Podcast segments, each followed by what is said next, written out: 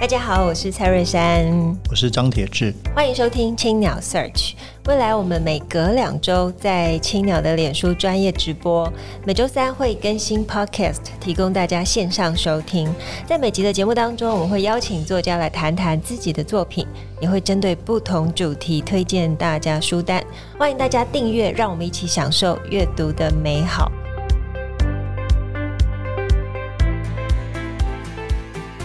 各位听众朋友，大家好，我是蔡瑞霞，我是张铁志，欢迎收听青鸟 Search。今天我们邀请到最近出版新书《旁观的方式》的摄影师汪正祥来跟我们聊聊这本书，还有他对摄影的看法。我们欢迎汪正祥。各位听众朋友，大家好，我是汪正祥。其实这本书会有蛮大的反差，旁观的方式，什么是旁观的方式嘛？但你一读进去之后，你发现哇，每一篇都好深哦，有非常多对于摄影本质的思考。为什么要摄影，以及你怎么观看，就是现在的摄影对于我们这个社会的意义等等，还蛮深的。那我想问问你，为什么会就从什么时候开始写这本书？然后写了多久？其实这本书它主要是从我那时候在新活水有写一个专栏叫《台北漂流》，嗯，然后我是从那个专栏基础上发展出来。然后谁邀请你的？哦，那个时候是铁志，然后跟新活水的编辑 Jamie，Jamie 对、嗯、他们邀请的。对，然后我觉得那个专栏对我来讲很重要，因为。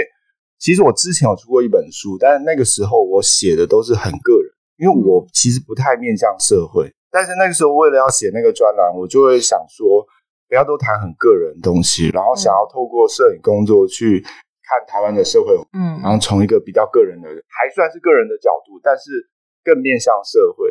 然后就那个时候就累积了一些这些观察，然后就成为这本书的基础。怎么会想出书？出版社看上找你？我这件事我很得意，就是一叠书稿找出版，没有什么机缘，就是我自己投稿，然后呢刚好对我就是给出版社投，他投了两三家嘛，然后脸谱他们就愿意接受，有眼光，很高兴。你有脸谱接受还是其实只有脸谱啊？只有脸谱，果然，因为这个书卖的相当不错，然后也上了排博客来排行榜第一名。哇，对，我讲一下好，因为郑强是是我们现在台湾非常活跃的这个摄影师，跟很多不同的媒体合作。那我自己本人也很荣幸，从二零一七年新活水半新活水到现在半 Verse，它都是我们每一期固定的重要单元，也非常有趣。可是它又是一个非常有很多自己想法，像珊珊刚刚说这书很深，可是说起来正祥的文笔又很有趣，所以他有一些这个举重若轻，尤其他自己在脸书上，其实这里面很多推荐有提到啊。他在脸书上发很多他自己所谓的废文，但这些废文当然也其实不是真的废，而是很多对社会的看法。所以我觉得这是一个非常奇异的创作者。OK，那我先想问说，对，从这个摄影师到成为一个排行榜第一名的作家，我这个问题无聊，所以有什么感觉呢？而且你相距好像不到不到两个礼拜吧？我迅速畅销书。对啊，你从两个礼拜前你这个啊，就是可能准备要出书的人，两个礼拜后就变成哎万众瞩目的第一名。我其实很不适应啊，因为你们两位都知道我平常接案的样子啊，就是就是躲在旁边啊，然后很落寞的样子啊，然后跑常常跑出去抽烟这样，好像也没有落寞好不好？对啊，你是掌握那个，那再再再大牌人都要听你的说，哎，左边一点，右边一点。就是一个摄影大哥啊，然后摄影大哥，哎、欸，好，你继续讲，我等下。每个人的形象掌握在你手上，真的。就变成作家以后，我就觉得说，啊，大家真的会喜欢这种东西。作家没有比较伟大，摄影大哥比较伟大。对啊，尤其很多这些内容，其实如果有看我脸书就知道，很多可能都是我在脸书上啊有讲过的一些观察，然后就是所谓的废文嘛。然后我一开始也觉得这些东西好像没有什么价值。然后后来，我就是有一天上课的时候，我就想要说，我每次教摄影都教这些西方的东西，反塔、班牙。可是这些东西到底跟台湾社会文化有什么关系？嗯，然后我那时候就想说，我既然接案去了那么多地方，然后看到很多形形色色的现象，那我是不是能够把这个摄影大哥的经验，跟我平常讲那些好像很理论、很嘴艺术的东西，能够结合在一起，然后让大家看到说，哎，其实台湾这些现象。嗯，跟所谓的经典的理论，好像也可以互相之间有个参照，然后甚至于，我觉得台湾的现象搞不好还可以修正这些理论。然后我觉得，抱持这样的心情，我就会觉得那个摄影大哥跟一个好像在谈理论的作家，那个之间就不是那么的冲突了。嗯，好像反而有一个哎，有个道理可以说过来。嗯嗯，那我觉得你这样讲有点不太对。你我觉得你对摄影大哥好像有一点贬义的感觉。真的？真正的摄影大哥怎么办？没有了，没有。我其实很尊敬摄影大哥，但是你知道，摄影大哥就是有一种技术人员低调感。对就是我们平常已经习惯，你知道，但你也不太一样。就算成为这个学作之前，你其实也跟，比如说你作为摄影大哥加引号，你也是跟当代艺术其实是蛮蛮熟悉的嘛，在摄影界，所以你自己我觉得是那个穿梭性是很强的，对不对？斜杠斜杠，就是用流行的字眼。那问到一个更可能很多人也问过你的问题，因为你是呃，比如说当年读台大历史所，那怎怎么样走上摄影之路？从兴趣到作为一个职业是怎么开始？我一开始就想继续读上去，后来发现我没有学术的天分，我觉得准备出国太辛苦了。就你也知道，要读那个 GRE，我知道，哦，真的是太难了，要背什么大动脉、小动脉那种。对，所以你就放弃了？放弃。我那时候就想说，那我去读艺术好。Uh... 然后会选摄影，其实也是很天真的想法，因为小的时候我妈会买一些相数位相机给我。嗯，那也是因为眼睛的关系啊，她就是觉得说，好像我她儿子眼睛不好。他想要弥补他的视力，所以我心里就觉得说，摄影这件事情呢，它是一个我的算是一个特权，或是我妈对我的善意的表现。然后我那时候就想想说，那我应该有这个天分吧。然后我就选择摄影这个美材，然后去申请国外的学校。但等到我后来出国回来之后，我才发现没有啊。其实我也没有什么特殊的视觉，就虽然我眼睛不好，但就是眼睛不好而已。但是心里面就反正一直觉得这件事情是我可以做。然后后来就开始接案，开始从事摄影教学，然后也从事摄影创作。等一下，暂停一下，嗯，有这么容易吗？接案？就是说，因为因为你现在你这个书标榜自己是个斜杠设计师嘛，所以如何开始成功的开始，然后开始可以活下来？一开始很惨啊，我一开始什么都接不到。我那时候接过二零一二回来的时候，其实我常常，我记得有一天我看我户头是四九九，四九九，对，然后就是你要提款，可能还提不。那可是你没有想要去做一个工作。没有，那个就就决定就是要靠摄影回来。我就觉得，既然出国了，好像不靠摄影为生，这有点说不过去。哦，这么有决心，就也不想做别的事啊。对，然后后来就是，我觉得主要还是跟我的朋友有关系，就是因为像我，我好朋友黄崇凯啊，他就是那时候在联合文学嘛，那、嗯、他偶尔就会 pass 一些一些文学家摄影的案子，然后慢慢、哦、从那边开始，对，就好像变成我是一个艺文类的摄影师。就有一些比较稳定的案源。我们来谈四九九好了。四九九之后呢，是立刻就有案子。五九九，就差不多就像五九九六，反正一直都非常非常的困顿啊。就是，但我觉得不是我特别啊，就是每个在台湾从事创作的人，或是从事摄影工作的人，大家都有这个经验，就是你会发觉台湾的摄影产业没有想象中这么发达。嗯，好像除了婚纱跟商社之外，你基本上没有什么可以接的案件，所以我觉得那个过程真的是从婚纱开始。我接过很多婚纱啊，但是我就是没有拍婚纱的天分啊。就是我还会跟大家讲，每次都会讲一件事，就是有一次我拍婚纱，然后新娘在走红毯嘛，然后忽然就听到新娘惨叫一声，就她整个人往后跑，然后原来是我踩到她的那个。这这这太好笑了。呃，从此以后我就很少接婚纱了，就是那不适合我啊。对啊，OK，呃，如果是听 Podcast 的朋友，如果呃还没有机会看过郑翔的书，欢迎看郑翔的书；如果还没看过郑翔的作品，欢迎去买 Verse。我们 Verse 的有一个单元叫长访谈，从第一期开始就是有长访谈，就是都是请郑翔来担任这个非常重要的人像摄影。那你刚刚提到说从四九九开始。这变一个有趣的字。那你是什么时候开始？像你说一开始接案不容易吗？那什么时候开始接不完的？啊，不是，就什么时候开始觉得自己稳定了？就是真的是因为新火水。就是我二零一六的时候，就我忘记那时候谁推荐。新火水什么时候？哦，这个二零一七年九月创刊号。所以你是创刊号就进去了吗？没有没有，李阳是你拍的吗？对对对，李阳第一期就是第一，因为八零年代嘛。对对，李阳第一期八零年拍的嘛。只是我是觉得李阳后来就更。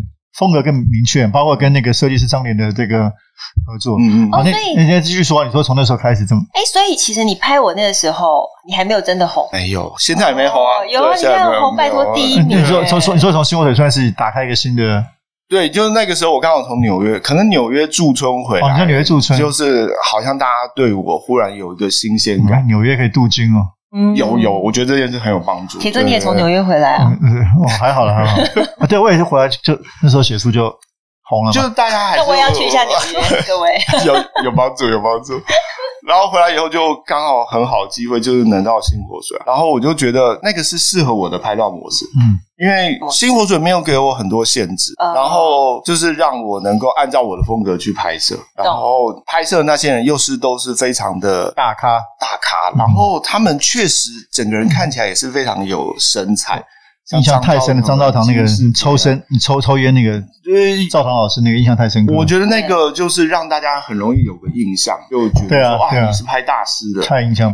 坦白说，我就是看了张兆堂那张照片，我找摄影师是谁，发现是你之后，我蛮意外的。我想说奇怪，为什么一年前拍我，怎么没有拍出这种感觉？你你不适合那个，那个那么忧郁，很有 feel 那张。那回到这，像你刚刚说，你找你找了你适合方式，这我也想问说，自己的声音，自己的 style。你觉得你是像大家会觉得说，你拍译文人物是你这样，你觉得是这样吗？还是你不想被框架，或者你觉得对，这是我最擅长的？其实这是我擅长，虽然我都会跟大家说，有年轻人啊，也尽量找我啊。对，而且你还跟我说过你拍过那个嘛？拍过什么？跟戴董去拍旅游节目？对，跟着董事长，董事长，我也拍过那样的案件。那太不适合你了，那怎么办？不适合我，所以你觉得人物还是适合你？人物，然后特别是这种译文类的，因为。我不需要给他们太夸张的啊，那我也要被你拍一下。我觉得铁志我应该有信心也可以拍拍。哦，你没有拍过铁志哦？其实很久以前没有，有一些有一些活动的场合啊，像 Bios 的年会，但没有真正的这样，没有肖像，没有没有安安安排一下，安排一下时间。你知道吗？铁哥其实从二零一五年到现在，我们到现在都还在用他二零一五年的。啊，我知道，我知道，我知道，我我要出书了，不是说访问我，就这种决定。好好好。哎，不不不过来，我们来回到就别的杂志，印刻杂志我不能决定，不是杂志我可以决定。好。我们我们来回到书，其实你书里面有几篇真的写的非常的有趣，就是你乍看之下好像是一个笑话，但其实是里面有很很深的含义。就是比方说你里面有讲，就是你去拍那个走红毯的网红网红活动，哇，那那真的太酷了！你要不要跟大家分享一下？我觉得听众朋友可以想一下，就是说你们这辈子见过多少网红？那我我相信我个人见过的网红，可能比你们所有人加起来都多。为什么？因为我在那一场其实是一个一期直播的完美大会，哦，我懂，我拍了可能有上千位网红，就是那是一千位网红。多了，完全我不认，因为我不常收听那些，那一期，更何况还有其他的那个直播平台，对啊，浪 life 啊什么，那个时候是最兴盛的时候。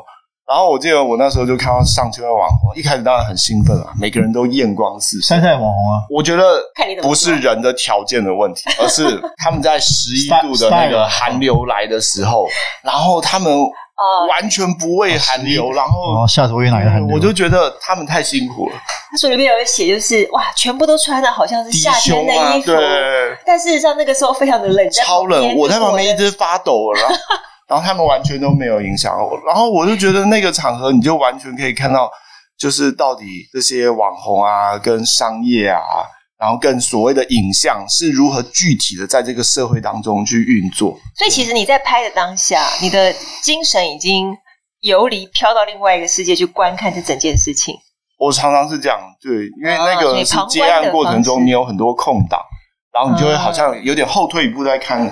那个现场怎么样？就是其实有的时候接 verse 的时候也是会这样，就是你会在旁边，然后看一下这个现场情况是怎么。我觉得那种蛮有趣的，就是你比较用后设的角度去看看，哎，现在到底是什么样的一个情况？是是。然后书中里面还有一篇哦，也蛮有趣的，就是你写到说哦，那天就是极尽的疲累，就这个时候突然有一个啊歌手出现，唱了一首歌，你突然觉得整个人获得非常大的疗愈。因为做活动摄影其实很疲累，就是你在活动现场必须精神时时刻保持紧绷，因为怕错过活动的环节。然后有一些不是属于我们这种所谓文青类型的活动，它更会让我觉得疲乏，因为现场有点对我来讲有点太过于 over。比如说，会有一些什么炫光小提琴啊，然 后然后会有一些很嗨的主持人啊，所以那一天我就觉得很疲倦。可是。在那个嘈杂的现场当中，我就忽然听见了有一位歌手，其实叫雍巧瑜。我有特别去 Google 他的声音，他声音就非常的清亮。然后在那个现场当中，你就听不见别的声音了，你就只听见他的声音。然后我忽然就觉得，好像自己被抚慰，就是说，好像哈利路亚，我是一个接案的，他也是一个接案的。然后我们不管这个现场怎么样喧闹，我们在那个现场当中可以拍一个短片电影，好像我只有我在听他的声音。嗯，就那个感觉对我来讲是很很很疗愈的，就是好像我在那一瞬间，我我又超越了那个现场，然后又又不知道飘到什么地方去。我觉得你好像对于接案的这件事情哦的看法跟哦蛮多年轻人不一样。你知道现在二十几岁的年轻人是非常乐于当一个接案的，甚至当我们在去找呃希望可以来工作的同事，他们都会说：“我可以当个接案的人吗？” 可是好像对你来说，接案的是一个比较辛苦，或者是说，诶比较好像是说有点无可奈何的感觉，是吗？我觉得这跟年年代有关系，就是说可能现在年轻人他们对接案这件事情已经。没有那么畏惧，但是在我那个年代，接案好像就是所谓的不务正业嘛。啊，特别是我是一个军工教家庭出身的啊，然后我以前一心就要想要读学术，然后变成教授，所以接案就是一开始几年，就是对我来讲有一种啊，汪正想怎么开始接案的那种感觉。但是后来就慢慢慢慢，你就知道说，其实人生道路有很多啊，接案也有非常有。有趣的一面，然后甚至于，我觉得我从接案当中所得到的东西，不见得会比我我真的走上学术，因为学术其实也是蛮封闭的一条道，是是是，就慢慢比较能够看开一点。因为回回到这本书的主题，因为其实。这个郑翔做这个十十年嘛，我们说二零一二到现在，其实的确也是这个时代影像时代越来越主导我们的注意力啊、美学啊。那在这里面当然提出很多的反思，所以书名才会从那个班亚明桑塔格到自拍跟跟 IG。那我我记得有一次也跟你聊，好多年前呢，在新闻水就是他，比如你对比如对外拍啊什么之间，你都有自己很多的嗯的看法。那呃，其实我也不知道问什么，我是觉得这是一个非常重要的主题。那这本书用。正祥的很独特的语汇去穿透这个时代的很多的，你说矛盾也好，或者现象的诊断也好，那甚至说新活水后面应该现在还继续啊，你有邀请一个摄影师针对一些文化的关键字做摄影的计划。好，那我我问这个问题好了，因为也请我希望让更多的读者可以理解这本书里面有一篇文章蛮有趣的，美照小史从明星小卡到 IG，可不可以跟我们介绍下这个文章？我觉得像网络美照或者像外拍。这都是传统摄影书不太会讨论的东西，嗯嗯，因为好像觉得这种东西不登大雅之堂，嗯。然后我一开始其实也是抱着这样的观念，因为毕竟那个圈对我们来讲太陌生，对。可是当我慢慢慢慢就是工作啊，然后也看了一些书，就会发现说这些东西其实非常的有趣，它其实反映了呃很摄影本质的一面，也反映了我们这个社会文化如何运作。譬如说以美照来讲，就是我们会以为大家认为的美照都是一样的。其实美照是随着台湾社会文化的变化，它的定义出现了改变，它的标准会出现改变。譬如说，最一开始的美照可能是无名小站的美照，嗯，然后那个美照其实是非常生活化，因为那个时候大家的摄影技术设备并没有那么的先进，嗯，所以东堂是一个生活场景中的素人美女，然后被放到了网络上，然后红。可是到了两千二零零五以后，我觉得。从美图秀秀啊，跟那个单眼相机进入到台湾之后，那个时候的美照就发生了变化。就是很多时候的美照是要发挥相机这个美材特性，比如说相机如果是用定焦镜，它的景深会变得比较浅，所以那个时候很多美照看起来都是浅景深。嗯，然后那个时候很多摄影师他们会使用闪光灯，然后所以那个时候很多美照就是要打很强的闪光灯。嗯，然后那个时候又刚好日本的写真进入到了台湾，嗯，所以很多人就开始模仿这种日本写真的风格。然后这样的这样的美照模式，一直到了手机，我们说二零一零之后，手机兴起又发生了改变，因为手机的修图功能太强大，所以这个时候美照就不是所谓那种发挥相机特性就好，它必须要把人的脸修到符合一种公版。帅或美的那个标准当中，嗯，然后我觉得这个是很值得进一步探究。就是我自己在书中，我觉得只是写了一个开端。我觉得其实应该有很多人继续来讨论说，到底 IG 或是手机修图，它对于将来的人如何理解摄摄影，甚至于如何理解自己，会产生什么影响？我我觉得就举一个例子，就是呃，如果当大家都是是用手机来观察自己，那这对于人的自我认知会有什么改变？比如我应该很多人现在剪完头发都不是照镜，而是拿手机看一下自己长什么样子。可是事实上，手机它本来就已经内建了滤镜，然后它会让人看起来比较幼小，嗯、看起来比较年轻。对，所以人。在二零一零年之后，他对于自我的认知，那个年龄会降低。他可能认为自己是一个比实际年龄更年轻几岁的人。我觉得这个对于整个人类的心智结构都会产生影响。哇，嗯、这是好深度的观察。对，当然当然。所以这里面，其实我就说，这这本书其实非常非常好看了，可以看到正祥对不管对摄影文化，或者对不是不只是摄影，包括台湾的文化。我觉得摄，因为现在台湾透过影像，其实折射台湾自己文化很多的当代文化很多的面向哦，嗯，所以非常跟读者推荐这本书。对，而且我在读完之后很深的反思，突然就不想再自拍了。我想说我在欺骗我自己嘛？所以请大家要好好读这本书，也许你会有哎不一样的想法。那我们请我们郑翔来给我们推荐一下你最近在读的书。哦，我最近有一本书我很想推荐给大家，就是《台湾美术两百年》，然后这个是应该是以台大艺史所的这些学者为主要的研究团队，嗯、然后他们去重读台湾美术史经典。然后对于一个做创创作人来讲，我觉得这本书有一个很功利的、很实际的一个好处，就是我们会发现，现在作为创作者，你去参加征件或是打评审，都是学者。嗯，所以我们要了解学者在想什么，我们才能够 突然讲到这一点，才能够得奖。特别是我觉得学当代艺术的朋友，就是你们怎么能够不了解这些评审呢？对啊，所以我觉得。可以去看看这些评审、这些学者他们如何看看待台湾的这些呃经典的作品，而且我觉得他们是用一种很问题化的方式去看，不是用一种所谓传统的艺术史的方式去描述。嗯，应该对于大家来讲会蛮有趣的。好，然后我们要推一个活动，是四月十四号，四月十四号在三大青鸟，我们会举办一个深夜读书会，由汪正祥、张玉寻一起来跟我们聊摄影，了解艺术评论。那么非常感谢正祥今天的分享，透过旁观的方式这本书，用幽默的文字、独特的见解，带领更多人进入现代摄影的世界。好，那么也感谢大家今天的收听。那也请大家要继续锁定我们的节目的 SoundOn Spotify 跟 Apple Podcast 上面订阅青鸟 Search。本集也感谢正成集团赞助器材，谢谢大家，谢谢，谢谢。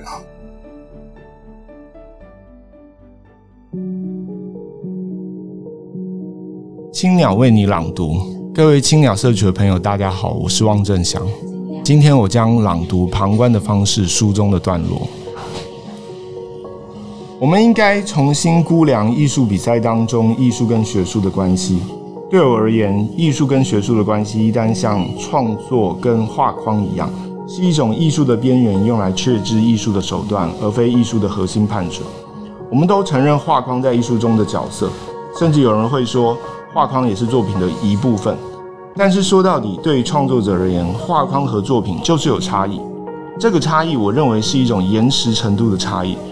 如果我们把作品看成一个连续的线段，那最靠近作品核心的与创作动作关系最密切，创作一旦发生，作品就会立刻产生变化；最远离作品的，就是对于创作动作的反应最为延迟，譬如画框、展场、灯光、手册，这些都可以说是创作的一部分，但是它的存在本身是固化的、模组化的，难以立即变动的。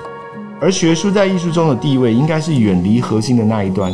是一种类似于灯光、画框与展墙之类的存在。在这个意义上，艺术比赛当中的研究者应该与灯光师傅、木工师傅一样的角色。艺术家征询、调度他们的专业，而非由他们决定何谓艺术专业。但是这里有个危险：当我们意识到艺术与学术的差异时，我们很容易将艺术与学术的关系简化为感性与理性、记忆与观念、形式与内容这种关系。这里的第一个问题是，学术本身的内容太庞杂了。当我们说我们反抗艺术的学术化，其实我们不确定我们对抗的是什么。第二个问题是，将艺术建立在感性、媒材、记忆或是形式之上，即使不过时，也是一个特定的现代主义艺术观的产物。第三，反思艺术学术化，并不是反对艺术涉及哲学、历史、政治。如果当代艺术是一种问题化的记忆，那确实没有什么比起学术更适合从事这项任务。反对艺术学术化，是因为艺术家自己都不知道艺术是什么，然后又将一堆有意义的东西置放在思考艺术之前，结果就是没有办法思考什么是艺术。我发现我真正感到不适应的，其实是在这类艺术比赛当中所接触到的评审机制、行政人员乃至于艺术家，他们肩负了一种机构的意志。譬如，为了让奖项具有公信力，馆方会找具有艺术史研究背景的学者担任评审。又譬如，行政人员会跟我说：“长官有苦心。”当他们跟我讨论要不要把作品放在封闭的空间之中，他们还会告诉我：“艺术家不要自卑，世界的潮流都是让作品开放给大家看见。”之所以会在这个时候强调苦心、自卑与世界潮流，并不是他们不重视艺术或是艺术家，而是机构的存在太巨大了，巨大到我甚至不敢在评审开始前的一两小时。跑出去买一杯咖啡。我想起我很渴的那个下午，看到评审之前休息的地方有一些给评审的茶水，还有一些空的茶杯。我于是问一个工作人员：“请问可以给我喝吗？”结果那个人非常惊恐地说：“我不知道。”原来他也是参展艺术家。这时候我陷入了到底要不要给自己倒一杯水的挣扎，还是我要忍到五点出去再买杯咖啡？就在我犹豫不决的时候。我想起了之前馆方人员跟我说，艺术家不要自卑，应该要很有自信。于是我做了一个重大的决定，我很自信地倒了一杯茶给自己，脑中浮现了一个声音：“正祥，你喝啊！”我为自己小小的叛逆感到一丝得意。今天的分享就到这边，谢谢大家聆听，欢迎大家阅读《旁观的方式》这本书。